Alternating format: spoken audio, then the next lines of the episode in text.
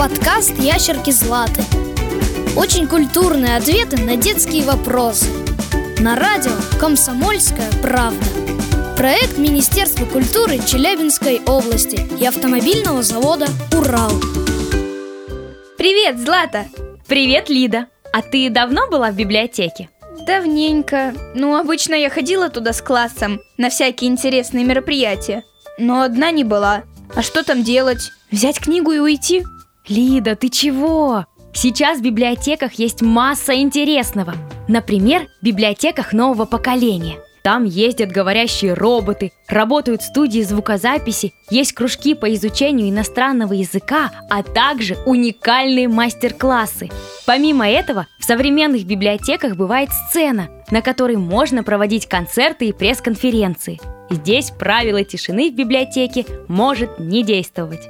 Да ладно! А как такое возможно? Сейчас библиотеки – это центры притяжения. Там дети могут играть в настольные игры, школьники знакомиться с различной литературой, а люди старшего поколения быть членами клуба по интересам. И, конечно же, не стоит забывать о главном богатстве библиотек – это фонд.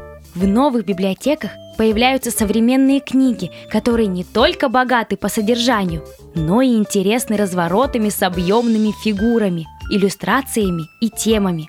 Ну а если нужной книги не оказалось, то ты можешь обратиться к электронным ресурсам, на просторах которых можно найти все, что угодно. В Челябинске сейчас работают 4 библиотеки нового поколения, и в 2023 году откроется еще две. А в общей сложности на Южном Урале работает 31 модельная библиотека. А что еще можно найти в такой современной библиотеке?